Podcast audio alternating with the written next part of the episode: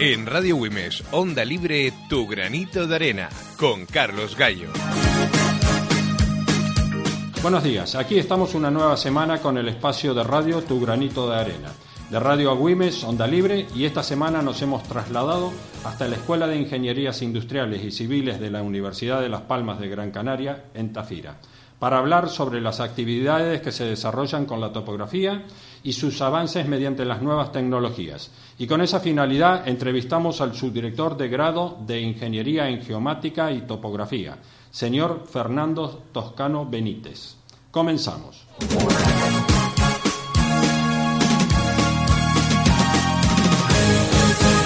Buenos días, señor Fernando. Hola, Carlos, buenos días. Nuestro invitado es natural de Valsequillo, aunque reside en Firgas, ingeniero en eh, topógrafo, subdirector de la Escuela de Geomática y Topografía. En la actividad política pertenece a Colisión Canaria y ejerció como concejal de turismo en Firgas. Y eh, Fernando, nos vas a completar un poquito tu. Bueno, simplemente apuntalar que, que sí, que mi corazón está dividido entre Valsequillo y Firgas, pero que bueno, que, que, soy de la isla, soy del mundo, como bien dice, ¿no? Y sí, comentar también que después de la titulación de ingeniero técnico, cuando empecé a dar clases aquí en la universidad, pues consideré importante eh, profundizar un poco en la formación y hice una licenciatura a distancia en la Universidad Oberta de Cataluña y soy licenciado en documentación por esa universidad y que efectivamente eh, un buen día me invitaron a participar en política los compañeros de Coalición Canaria en Firga y por apuntalar un poco lo que has dicho, aparte de turismo llevaba urbanismo, nuevas tecnologías y patrimonio histórico. Y que bueno, fueron 18 meses bastante intensos, fue una experiencia muy bonita, pero no podía seguir con, con mi dedicación a la universidad y, y el, el, rol de representante público y, lo dejé, pero bueno, contento porque fue una experiencia bastante positiva, se hicieron proyectos y se empezaron y se culminaron y en ese sentido estoy muy contento. Pero luego mm, tuve que volver a la política, me volvieron a llamar según me incorporé, eh, que nunca lo dejé, yo siempre seguí dando clases mientras estaba arriba, me invitaron a participar en esta nueva experiencia, de, de acometer la, la, responsabilidad de llevar esta escuela adelante y la afrontamos y, y aquí estamos. Bien, evidentemente eh, en la fase política como concejal eh, no solo de turismo y urbanismo, eso es un trajín enorme, ¿eh? Efectivamente, es una cosa que te eh, abduce mucho. Los ciudadanos te van prácticamente a buscar a tu casa. Si tienen un problema no lo van a negociar porque el ciudadano es el que tiene la dimensión de la gravedad. Él, él cree que, que todo se le viene encima, que le van a tirar la casa abajo, que le van a que no le van a dejar fabricar, que ya tiene los permisos, que si el arquitecto, que si esto y si lo otro. Y la verdad es que a veces sosegar a las personas, calmarlos o hacerles bajar a tierra es un ejercicio ímprobo, la verdad. Hacerle a la gente. Primero tienes que contar tú hasta 10, aguantar el tipo, que te echen allí todo lo que ellos quieren echarte y después tienen que esperar a que te dejen hablar a ti y, intentar medrar con ellos. Y a veces no son solo los vecinos, a veces son los empresarios, a veces son los propios compañeros políticos. Hay 10.000 batallas que librar y la verdad es que a mí me cogió en un momento bueno de energía, pero que, el día solo tiene 24 horas y, y, yo solo tengo un cuerpo. O sea que si hubiese podido clonarme, a lo mejor podríamos haber seguido, pero era imposible. Bueno, volviendo al tema específico de la entrevista, y si retrocedemos 40 años en el tiempo, llegamos a los comienzos de la medición electrónica de distancias, donde con anterioridad se anotaba todo en estadillos y en la oficina tenía eh, solamente la ayuda de calculadoras programables. Eh, ¿Qué nos puedes, para el que el oyente eh, más o menos se vaya ubicando y lo hacemos luego trasladar en el tiempo y con los cambios que hubo en la profesión? Bueno, ¿qué, recuerdos te trae eso? Porque evidentemente tenemos la medición de ángulo y distancia con cinta, este, la nivelación geométrica o trigonométrica, mm. los errores de mm. anotación, de transcripción, de cálculo, etcétera, ¿no? Bueno, para que los oyentes de Radio Wimes eh, se sitúen un poco, eh, nosotros los topógrafos somos estas personas que nos suelen ver eh, generalmente en la calle mirando a través de algo que parece un anteojo o parece una cámara de televisión. La gente muy bien no sabe ustedes de qué cadenas son.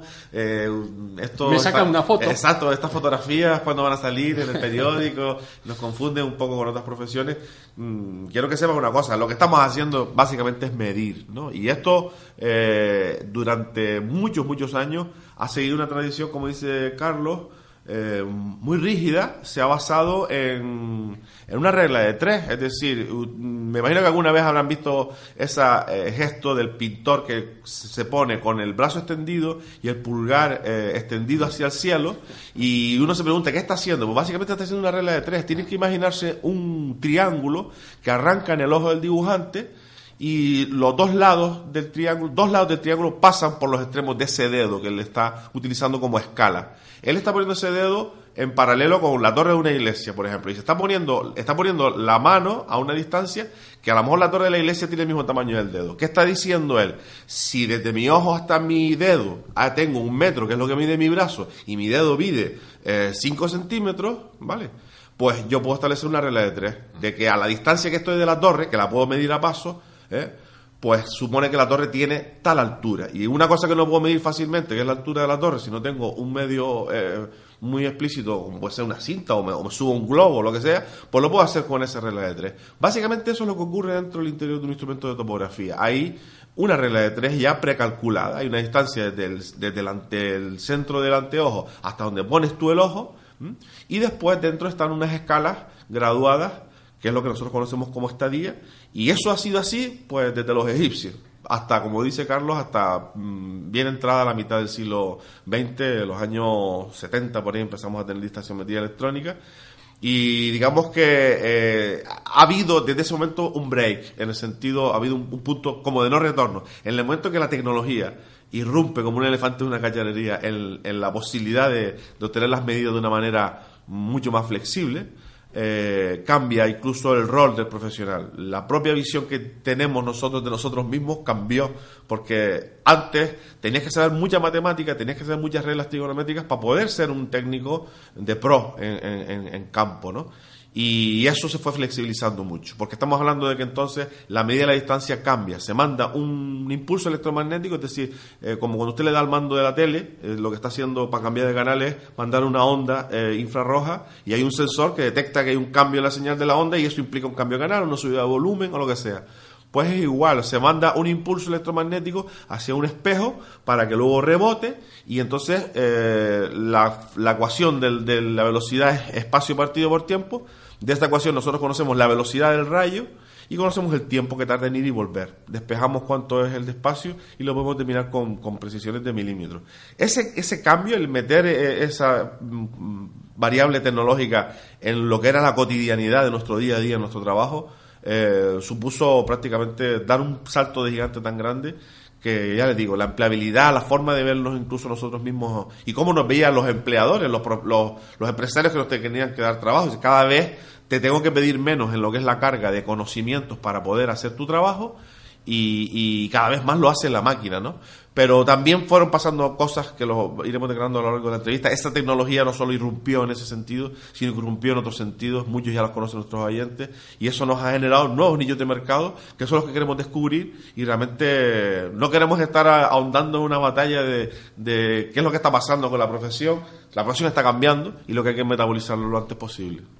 Eh, al oyente le comento que me olvidé decirlo antes, que yo también soy ingeniero topógrafo y entonces, bueno, para que vea que los comentarios que uno hace es porque eh, tiene conocimiento de causa, ¿no? Eh, en aquellas épocas también un proceso que tan habitual que es la construcción de carreteras, se hacía un proyecto y demás, en donde estaba la definición lineal y altimétrica, eh, básicamente durante la construcción, salvo excepciones, no se tocaba, se respetaba lo del proyecto, no había tiempo para esperar que se recalculara todo, ¿no es cierto, Fernando? Vamos a ver, efectivamente, eh, cuando tú tienes tanta dificultad para poder hacer los cálculos y lo que es el procesado de la información manual, evidentemente si hay que hacer un cambio te lo cuestionas mucho. Y hoy en día esos cambios prácticamente se pueden implementar casi que en tiempo real. Es decir, estamos hablando de que te surja una roca donde tú tenías previsto hacer un trazado de una carretera y dices tú, pues ahora tengo que enviar el trazado. Pues a lo mejor no, prefieres meterle un pepinazo de dinamita y cargártela, aunque te gastes más dinero. un desvío a raíz de un problema de expropiación o lo que fuera, ¿no? Este, que obliga específicamente. Cambió de metodología de trabajo con la llegada de los primeros equipos de medición electrónica de distancia cuya definición de las mismas se realizaba por fases individuales. Yo recuerdo haber utilizado un geodímetro en donde dábamos a un selector, a una llave de estas electrónicas de selección y era primero eh, los- la fracción de metros y metros, la decena, la centena y este, los miles de metros. Y todo, cada vez que te daba el resultado, lo anotabas en un papel, ¿no? No sé si has tenido tú esa experiencia. Bueno, esos aparatos yo no llegué a verlos. Ya ya cuando mm, yo me incorporé al ámbito profesional te- tuvimos la suerte de, de que esa transición no, no la vimos. Pero sí que tengo testimonios de gente que me hablaba de que cuando empezaron a llegar esas máquinas aquí fue una auténtica revolución. O sea, independientemente de que ahora lo veamos en el tiempo, eh, un poco nos pasa lo mismo que con los Atari, con los, con los Astra originales. Es decir, cuando tienes que decirle a un chaval de hoy en día que para cargar el sistema operativo había que utilizar una cinta de esas de cassette y, y que lo que, Spectrum, y lo que podías hacer eran cuatro chorradas que hoy te las hace cualquier móvil de última generación, le da 10.000 vueltas a aquellos ordenadores, se ríen de ti, ¿no? Un poco parece que estás hablando en clave de abuelo cebolleta contando batallitas, pero es verdad, la tecnología tuvo también ya, ya hay museos de la propia tecnología, ya hay museos que, que te muestran la evolución de los móviles, de los ordenadores, y eso, en, fin, en definitiva, no fue otra cosa más que implementar tecnología en algo que se hacía cotidianamente todo manual. Entonces, que hubiera una máquina que te dijera la distancia que había entre un punto a otro, aunque tú tuvieses que hacer 10.000 mm, cosas y 10.000 botones y 10.000 historias, pues era magia, era auténtica magia. Hubo un instante que llegaron las primeras eh, estaciones totales electrónicas japonesas versus en aquella época los teodolitos de alta calidad de óptica suiza, pero con el añadido de un distanciómetro portable y la calculadora nor- eh, norteamericana, Sí, tanto. Texas como Hewlett Packard. Eh, Texas creo que estaba con eh, Will y Hewlett Packard me parece estaba con Kerr, Kerr, creo sí. que era así. Para que los oyentes nos entiendan, estamos hablando, el teodolito, lo que dice Carlos, el teodolito, es, eh, es un aparato ángulo. que tiene un anteojo, efectivamente, y tiene dos círculos graduados, dos, dos, dos herramientas para medir ángulos, básicamente, y se le acoplaba un distanciómetro que te permitía entonces medir la distancia de manera más sencilla. ¿Qué es una estación total? Para que no quede un poco ahí en el aire. Pues era la integración de esas dos cosas en una única máquina. No Y había- todo electrónico. Y todo El- el electrónico. limbo electrónico. Exacto. El limbo electrónico ya empezaba a haber registro electrónico de los datos. Yo te puedo contar un par de anécdotas. O sea, cuando eh, nos compramos la primera estación total, yo, yo, yo trabajaba con un señor, con Diego Omar, le mando aquí un, un saludo, eh, porque es una persona muy entrañable para mí, fue, fue la persona que me, me metió en el mundo profesional, llevándome como ayudante, como era el portaprisma. Y ya cuando yo era profesional, también en la carrera, eh, él se animó a comprarse un aparato nuevo y él era de la antigua escuela, de la que todo lo anotaba a mano. Y el primer trabajo que salimos juntos con nuestro aparato nuevo, con, yo con el mío y él con el suyo, no me acuerdo cuál, cuál llamamos aquel día, yo lo miraba todavía apuntando datos a mano y digo, ¿qué haces Diego? Pero si esto ya lo registra todo electrónicamente. Y dice, yo no me fío. Yo, ¿cómo, cómo, ¿Cómo va a ser eso de que tú le metes un cable al ordenador y los datos que están en el aparato van al ordenador? Eso yo, yo lo voy a coger por si acaso. Y entonces me callaba un poco por respeto, porque era, él es mayor que yo, evidentemente, y sobre todo, para mi gente pensaba yo, el pobre no ha metabolizado el cambio, pero bueno, vamos a dejarlo, me va a retrasar porque yo tenía que esperar que él anotara las cosas y él siempre me estaba diciendo, pero espera, espera, espera, no pases al siguiente hasta que yo no lo anote. Y claro, yo quería velocidad, yo precisamente lo bueno del aparato era que tú cogías un punto, lo, lo grababas y ya ibas automáticamente al siguiente. Entonces, eh, cuando él al tercer o cuarto trabajo vio que el cable conectaba al aparato y que los datos, aunque se fuera la luz, no se perdían y que yo podía hacer aquello tantas veces como quisiera, ya dijo, bueno, vale, hoy no voy a coger los datos a mano. ¿no? Entonces, eh, es verdad que, que cuesta metabolizar esos cambios. La verdad que fue un momento increíble en cuanto a las capacidades de que la tecnología todos los días nos sorprendía, nos permitía decirle, este punto que estoy tomando es el principio de un bordillo y el siguiente es la continuación. Entonces tú no tenías ni que hacer un croquis en campo, todo estaba codificado, el, el dibujo automáticamente lo estabas haciendo a la medida que tú lo estabas tomando en campo. Y eso eran todo ahorros de tiempo, eh, costes. Eh, eh, me estaba acordando un, par de anécdotas. Este, por ejemplo, una, en el aeropuerto de Bariloche, fui en, en Argentina, fui a hacer unas nivelaciones que le hacíamos con, con nivel y yo usaba miras que en algún momento llegó a ser este, con ocho miras. Llegué a nivelar hasta con ocho miras. Y tenía una persona que eh, tomaba nota de mis lecturas. Y entonces, este, ¿qué pasaba? ¿Por qué ocho miras? Porque eso los aeropuertos los llevaba mm, el ejército del aire, digamos, allá de Fuerza Aérea. Y entonces, este, eh, personal de ayuda, que eran los soldados que hacían la mili en ese momento, todos los que quisieras. Entonces, yo ahí me llevaba y, claro, cuando terminaba la tanda de una, como se movían 25 metros, porque son zonas planas y demás, entonces al final se tomaban puntos cada 25 metros, ¿no? Una cuadrícula de 25. Este, ya empezaba de nuevo con, con el anterior y tenía que tener, eh, clar- eh, digamos, el ayudante para que anotara, ¿no? Bien, eso por un lado. Pero volviendo al tema del inicio de, la, de las, este, Las de los totales. dista- de distanciómetros. Yo eh, vivo aquí gracias a Lopezán, este, que fue el que me contrató y me permitió que nos viniéramos eh, mi señora este, y mis cuatro hijos que tenía en aquel momento y aquí llevamos 27 años este, y siempre en el sureste de Gran Canaria. ¿no? Y entonces había un, un señor que, eh, un autodidacta de la topografía, estamos hablando del año 86, 87, y él tenía en aquel momento 60 y pico de años, ¿no? Había estado en África y demás, y trabajando y haciendo topografía y otras encargado y demás, ¿no? ¿Cómo se llamaba? Eh. Garci- no, García García. este, José García. Y resulta que eh, yo siempre he valorado mucho eh, también a estas personas autodidactas que no son este, ingenieros topógrafos, porque en su trabajo de campo mu- muchos son muy buenos. ¿eh? Este, tienen sus limitaciones por falta de conocimientos, pero para la actividad de campo puede ser, este, son muy buenos. Y entonces Ahí este, en Lopezán compraron la primera, eh, trajeron un par de estaciones este, totales de Alemania y eh, que eran las primeras, creo que eran de Kerr. Y entonces él seguía con el teodolito y la cinta. Y nos llegó a decir un día, sí, sí, el aparato mide bien porque midió igual que yo. Eh, eh, era como eso cuando escuché y siempre me recuerdo de esa circunstancia este era este asombroso Eh, lo cual significaba que tenía una autoestima muy, Muy alta, buena muy ¿eh? alta, muy claro, buena. sí, y, y además eh, muchas veces escuchaba eso no no no yo siempre mido al milímetro que eso sí es una demostración de mm, si es de un ingeniero topógrafo tal vez de- identifica que es una falta de criterio porque no el hecho de medir al milímetro no significa que sea medir bien que tal vez estás midiendo lo que no se debe medir al milímetro no bueno pero eso un poco y anécdotas evidentemente podemos recordar Bueno. eh, muchísimas Muchísimas.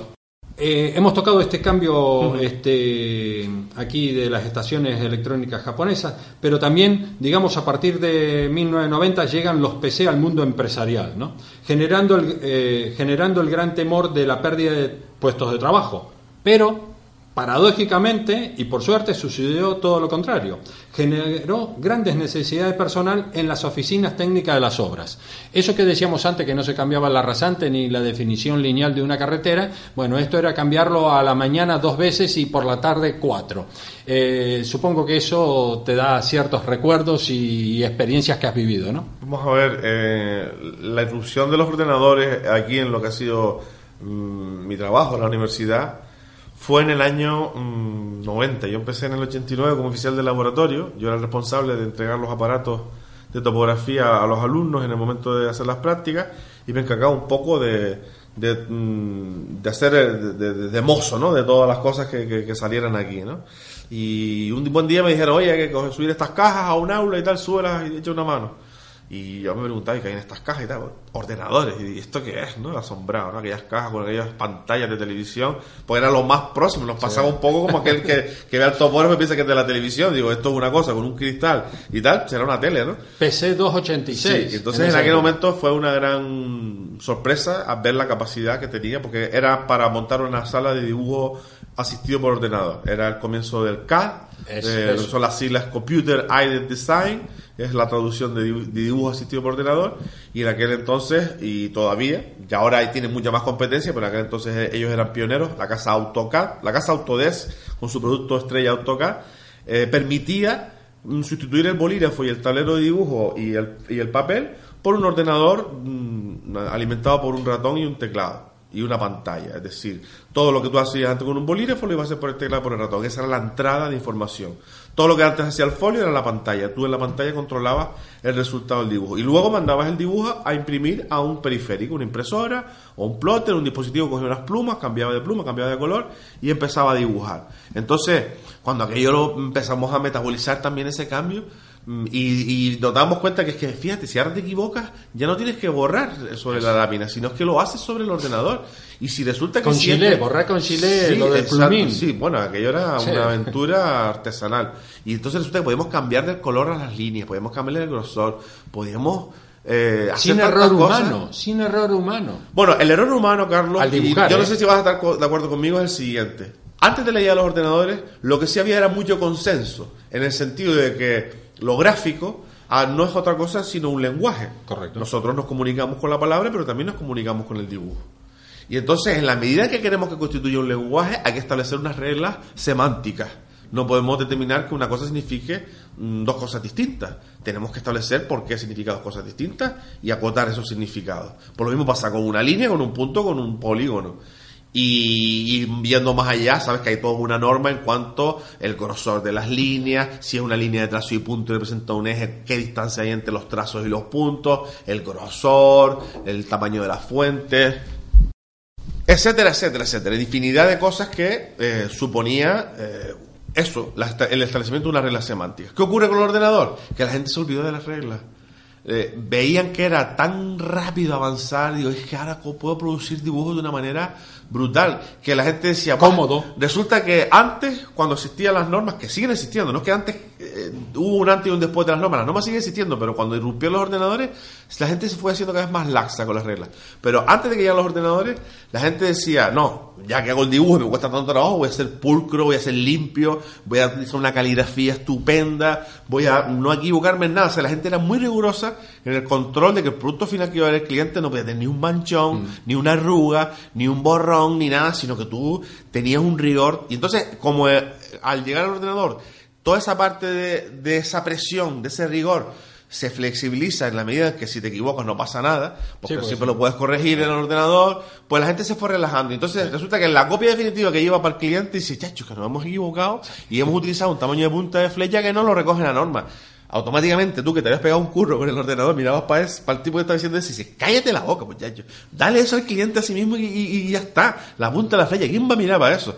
Y así lo estamos viendo aquí en la escuela, nosotros somos muy rigurosos en ese sentido, señores, el ordenador hace cosas, pero no pierda la norma porque si no, esto cae en manos de un ingeniero, de, de un que no es que no habla español y puede entender el plano si sigue la norma, pero como te empiezas a inventar cosas, ya no hay quien lo entienda, ¿no? Y has incluido ese eh, elemento, ese recurso que ha también ayudado muchísimo, que es el plotter. Sí, sí, eso fue la primera vez que se vio un plotter dibujando, mm, creo que nos quedamos todos como anestesiados, ¿no? Mirando para aquella máquina. Era realmente los que habíamos leído alguna vez fue empezar a metabolizar ese cambio, ¿no? De, de aquellas de, aquellas historias de Yo Robot, ¿no? De que realmente un día las máquinas eh, vamos a vivir con ellas, vamos a convivir con ellas y que y que van a empezar a sustituirnos de alguna manera. Pero bueno, yo pienso que no es tampoco tan distinto en la medida en que un buen día también decidimos hacer un arado, porque decíamos, coño, que, hacer los surcos a pico es un curro del carajo, ¿no? Y otro día nos subimos a un caballo, y otro día, pues no sé, mm, nos dimos cuenta que con una rueda, pues podíamos tirar mejor de las cosas, y así un poco ha sido siempre la, la tónica constante, pero cada vez sí que ese, en ese momento querías tú que la máquina era capaz de hacer el trabajo, sobre todo yo que lo viví, ¿eh? No voy a hablar de un tercero, yo que lo viví, que me doblé la espalda contra el tablero de dibujo, sacando curvas de nivel, dibujando puntos con aquella precisión, con aquel rigor que yo no me iba a la cama tranquilo hasta que no supiera que el dibujo estaba bien hecho. Y hoy aquella máquina que me había quitado todo aquel peso de encima decía, es que, eh, ya te digo, cuando creo que a todo el mundo le pasa con la tecnología, durante breves días sientes un vértigo como diciendo, Dios mío, mm, ¿en qué mundo me estoy moviendo? ¿no? ¿Cómo es posible? O sea, eh, pero claro, uno los ven de una manera, otros los ven de otra. Y a mí me gusta siempre metabolizar ese vértigo muy rápidamente para, la medida de lo posible, entusiasmarme y estar muy pendiente de los cambios para que no me cojan por sorpresa. Pero ser mm, tecnológicamente no escéptico, esa ha sido un poco mi constante, ¿no? Porque los, los tecnológicamente escépticos parece que no, pero hacen daño, frenan la posibilidad del cambio, ¿no? Entonces, pero yo para mí, desde mi punto de vista, los dejo, ¿no? Ya lo va a arrollar, la piedra lo va a arrollar, o sea, lo lamento por ellos, ¿no? Pero eh, me parece que es una cuestión que no podemos, sobre todo los que estamos en el ámbito académico, estar discutiendo mucho. Date cuenta que nosotros somos personas que nacimos en el siglo XX, en la segunda mitad del siglo XX, y le damos clase a, chavales que nacieron ¿eh? con, el móvil en la mano, por con una Game Boy en la mano. Eh, vale, correcto. O sea, yo tengo verdaderas eh, luchas existenciales conmigo mismo cuando estoy en una clase y veo que hay un alto porcentaje que está con el WhatsApp, mientras yo estoy intentando transmitirle conocimiento. Pero mi lucha existencial no está en la medida en que me tengo que enfrentar a él, tengo que quitarle el móvil. O sea, por supuesto no lo hago. Mi lucha existencial está en qué momento voy a empezar yo a subir mis clases a YouTube. Para decirle, oiga, eh, la clase de hoy no es expositiva. La clase está en YouTube. Aquí venimos a debatir. Aquí venimos a compartir, a crear conocimiento entre todos. Eh, en la medida interactuar. En la medida en que la universidad y la enseñanza en general no se plantee ese cambio, vamos mal, ¿eh? Vamos mal. Porque va a ser muy difícil convencer al chaval de que ese móvil que tiene en la mano realmente mm, no tiene tanta importancia como la clase del profesor que tiene delante, por la que ha pagado. O sea, por algo está pasando esto. Por algo el chaval está más pendiente del móvil que tiene en la mano. Hombre, me pasa hasta a mí. Yo también he caído en, esa, en ese vicio, ir por la calle whatsappeando y mirando para la jodida pantalla. O sea, nos pasa a todos, estamos abducidos por las dichosas máquinas. Entonces, porque si no te perdés el tren. Claro, claro, que es que es eh, importantísimo. O sea, un día sin móviles es un día mejor que te quedes en la cama, porque es que si no, eso ya no puede hacer nada. A, a, los oyentes, bueno, verán el gran cambio que en la profesión de la topografía, ¿no? que es una revolución total. Eh, Queda mucho por decir, ¿eh? Sí, sí, los, más fuertes vienen ahora. Exacto. Ahora eh, gordo. Eh, voy a, a, comentar mi, en mi experiencia. Yo he hecho mucho levantamiento, este, eh, bueno, en Buenos Aires todo plano, o sea, no tenemos la orografía montañosa que tenemos aquí, entonces se puede hacer a cinta, ¿no? Entonces, en los levantamientos que realizaba, y no necesitaba tampoco estación total, porque eran eh, urbanizaciones ortogonal, y entonces te manejabas a cinta. Pero sí, yo no quería saber nada que luego lo que había tomado en papel en, el, en, la oficina traducirlo a un este, al dibujo que para eso teníamos los delineantes que eran project había delineante que solo copiaba, digamos, y después estaba el proyectista, que era un especializado en las tareas, por ejemplo, el de topografía, el de electricidad, el de arquitectura, ¿no?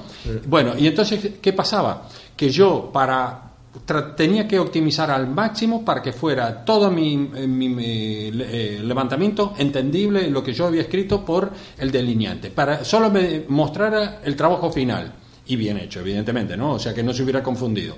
Que usaba hasta cuatro colores distintos en la hoja para anotar las medidas. Lo que era, por ejemplo, arquetas entonces eso usaba, eh, no sé si era color verde o rojo o azul o negro, ¿no? Los edificios con otro, lo que era pavimento con, con, diferentes colores, ¿no? Y entonces de esa forma era como si hacía sobre el mismo papel cuatro capas diferentes que eran los colores. Y entonces eso no llevaba a ninguna confusión. ¿Por qué? Porque yo usaba una norma, justamente, y el delineante conocía mi norma, que tal vez un colega agrimensor, que es el título en Argentina, no usaba el mismo que yo, pero conocían el método mío, ¿no? Bien, entonces eso era una, una manera que tenías que... protocolo de actuación. que, que actuar, ¿no? O por ejemplo, en otra oportunidad, lo que estaba creo que antes diciendo y no lo completé, cuando estaba un trabajo que hice en el aeropuerto de Bariloche, resulta que teníamos teníamos que hacer nivelación, ah, ahí salí por lo de las ocho miras, pero esto fue otra situación. Este, resulta que eh, estoy hablando del año 83 y lo sé por qué, porque fue mi primera hernia inguinal y estuve haciendo ese trabajo y no lo aguantaba. Y entonces, ¿qué pasaba? Que teníamos vegetación en donde teníamos que nivelar de un metro cincuenta de altura aproximadamente. Entonces, para hacer los perfiles, la cuadrícula de 25 metros me obligaba a ir haciendo muchos cambios. Eso era ah, un problema enorme. Entonces, buscando con este, mi compañero, ese, ese compañero, yo fui el primero que emigró desde Argentina y él fue el segundo, él se fue a Estados Unidos, yo vine para aquí, bueno, muchos que éramos compañeros ahí de, del departamento de la Dirección de Infraestructura, este, emigramos, ¿no? Eh, buscando otros horizontes. Y entonces, ¿qué solución encontramos? Muy simple, el camión de bomberos. Nos llevamos el camión de bomberos que es muy rígido, pusimos el nivel arriba y entonces en vez de estar nivelando normalmente a un metro cincuenta, estábamos nivelando a dos metros cincuenta. Y de esa forma, desde una misma estación, levantamos casi todo. ¿eh? Nos cambiamos creo que dos, tres veces y pudimos mejorar los tiempos. Eh, sí, mi yo era el que iba con la mira, este, nos turnábamos y él este, arriba del camión bastante quietito, pero bueno, eh, una manera de solucionar. Esa es la parte del ingenio, por eso exacto, ingeniero. Correcto. Siguiendo con el tema, eh, las estaciones totales con grabación integral de lecturas, descarga directa a, aplicaciones específicas de ordenador, eliminando los potenciales errores humanos, tanto de lectura, escritura en estadillo y transcripción al ordenador. Bueno, eso fue también un, un paso sí, lo sustancial. antes que fue, fue brutal saber que tú ya no tenías que coger nada en papel, todo estaba allí memorizado eso es un alivio y un consuelo de saber que es que no hay posibilidad de que me haya equivocado yo. Es que, por ilustrarle a los, a los oyentes, o sea, aquello era como un poco la lotería de Navidad. O sea, cuando tú estabas trabajando sin ordenado, sin capacidad de grabar mm, electrónicamente los ángulos y las distancias, el procedimiento era el siguiente. Tú mm, cogías un punto, es decir, enfilabas con la anteojo a una persona que estaba manteniendo una señal de referencia y luego ibas a otro sitio a leer el ángulo correspondiente con esa eh, puntería que te habías hecho. Y tenías que cantarla como si fuese un niño de San Ildefonso. 183,238 para tú escucharte a ti mismo. Cuando el operario entonces hacía esa puntería a través del anteojo, ¿eh? mm, iba a otra mm, otro otro otro anteojo que tiene al lado para leer el ángulo y ya te digo, lo tenías que cantar como si fuese, bueno, yo por lo menos lo hacía así, para no equivocarme. Yo tenía que escucharme mismo 183,203 y eso es lo que anotaba. Entonces yo me podía equivocar al leerlo, me podía equivocar al escribirlo y luego me podía equivocar al transcribirlo del papel al ordenador o a la calculadora. O sea, había tres posibles fuentes de error. Y de ese error solo te ibas a dar cuenta cuando lo ibas a dibujar. Que si te habías equivocado anotando un ángulo y habías confundido un 3 con un 8, pues imagínate, un ángulo que tenía que acabar en un sitio estaba pues no sé cuántos grados más a la derecha, entonces veías un punto que estaba fuera de contexto, o una montaña que no iba donde iba, o un hoyo que, tampoco tenía que estar allí, y entonces todo eso era cuando nosotros lo metabolizamos en el sentido de decir, es que ya no voy a poder equivocarme aunque quiera, ¿eh? no voy a poder tener error humano, eso fue fantástico. Eh, sí, y allí estaba eh, eh, el problema es que cuando lo estabas verificando en la oficina, depende, si habías hecho mil kilómetros para hacer el trabajo era una cosa y si habías hecho 30 es otra, pero siempre era una complicación, ¿no? Bueno, y también hemos llegado, este, no sé si has tenido la oportunidad, hemos llegado a los niveles de código de barra, que no mide si falta la verticalidad, por ejemplo, y sus ventajas sobre la posición de la mira para poder hacer un chequeo de, recorrido de la mira. Eh, no sé si has eh, tenido esa oportunidad. Tenemos, tenemos un instrumento de esos en, aquí en, el, en nuestro laboratorio de instrumentación topográfica pero realmente no es de, los aparatos. Sí, se les enseña a los alumnos, se les dice que, existe. Básicamente son unas miras que en vez de tener la numeración graduada para que la entendamos nosotros, la famosa. Eh, está graduada para que la entienda una máquina. Una máquina. Ustedes han visto que cuando pasan un producto por el, cajero del supermercado, eh, el operario o la operaria, el cajero o la cajera, lo que hace es pasarle un lector de código de barras. Pues esto es más o menos lo mismo Tú tienes una barra, una barra, una, como si fuese una regla que tiene cuatro metros, llena de unas rayitas que solo son interpretables por un, por un sensor electromecánico, eh, electrónico, perdón, electroóptico en este sentido. Y en función de a qué altura estés mirando, pues lee el dato y entonces exime al operario de tener que estar haciendo lecturas y tener que estar anotando y toda esa historia, sino que lo hace directamente la máquina. Ha sido otra implementación más de que la tecnología flexibilice, agilice, facilite, abarate, mm, utiliza todos los adjetivos que estén en esa línea mm, y que en definitiva luego tiene eh, impactos, tiene repercusiones. Cuando decimos que flexibiliza, ¿qué quiere decir? Pues que efectivamente ya no necesito un ingeniero para que haga esa labor o si lo necesito, necesito uno y a lo mejor muchos operarios que, que sepan. De supervisión. Exacto. El, el, ingeniero va a estar supervisando lo que hagan los operarios, pero necesito un, un ingeniero que antes tenía que saber todas las reglas trigonométricas para resolver esa situación. Eso, en cuanto a lo que es la empleabilidad, supuso un cambio y bueno, lo estamos metabolizando. Los compañeros que, eh, no solo por el pinchazo de la burbuja inmobiliaria, sino por el hecho que están mm, entrando en nuevas jornadas de gente preparada desde lo que es la formación profesional, como tú dijiste antes, Y eso a lo mejor es lo que un empresario de la construcción desearía para abaratar costes. Eh, es una cuestión de perogrullo intentar eh, debatirlo o negociarlo. O sea, el empresario va a querer siempre ahorrar un duro para que su empresa sea más rentable. Es una cosa con la que no hay que luchar. Pero eso sí, mm, volviendo a lo de antes, se nos abren nuevos escenarios en los que si antes trabajamos en campo haciendo otras cosas, ahora podemos hacer otras cosas, pero más pendientes de supervisar a un tercero, ser que gestione esa información. Eh, yo he tenido la experiencia en Marruecos en el año 94 con respecto al tema de los niveles de código barra y fue el motivo que teníamos que tomar puntos y después eh, volver a repetir en el, el, replanteo de 650.000 puntos para eh, hacer 16.000 hectáreas de nivelación preparada para... Si no tienes tecnología, Exacto. no puedes hacerlo. Entonces, eh, en esa oportunidad yo estaba trabajando en fomento, este, construcción y contratas, y eh, ya había tenido la experiencia aquí de hacer la compra de ese aparato para los seis carriles desde Las Palmas al aeropuerto de, Gando, la autopista, y eh, hice comprar tres de esos aparatos para, para Marruecos.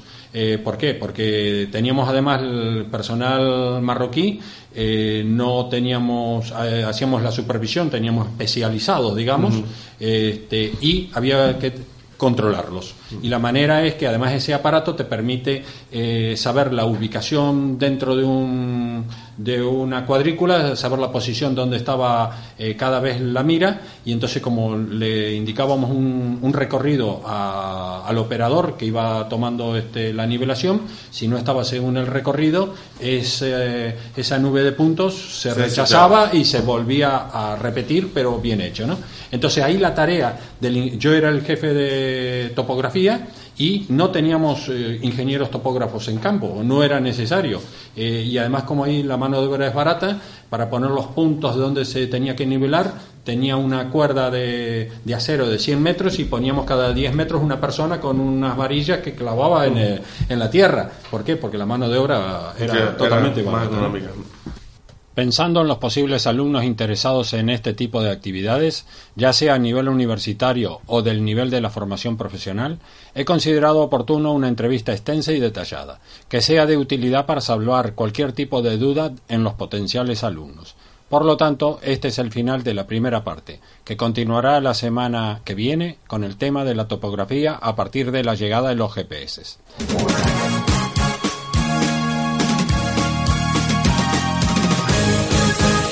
A los oyentes, quien les habla, Carlos Gallo, les agradece especialmente vuestra atención y les invita a escuchar nuevamente Tu Granito de Arena el lunes de la próxima semana a las 12.15 horas. Recordar que en cualquier momento del día pueden acceder al apartado Radio a la Carta de la, do- de la web www.radioaguimesfm.tk y escuchar nuevamente esta entrevista sobre los trabajos de topografía o cualquiera de todas las emitidas hasta la fecha. Los invito a que continúen con nuestra programación y los espero la próxima semana.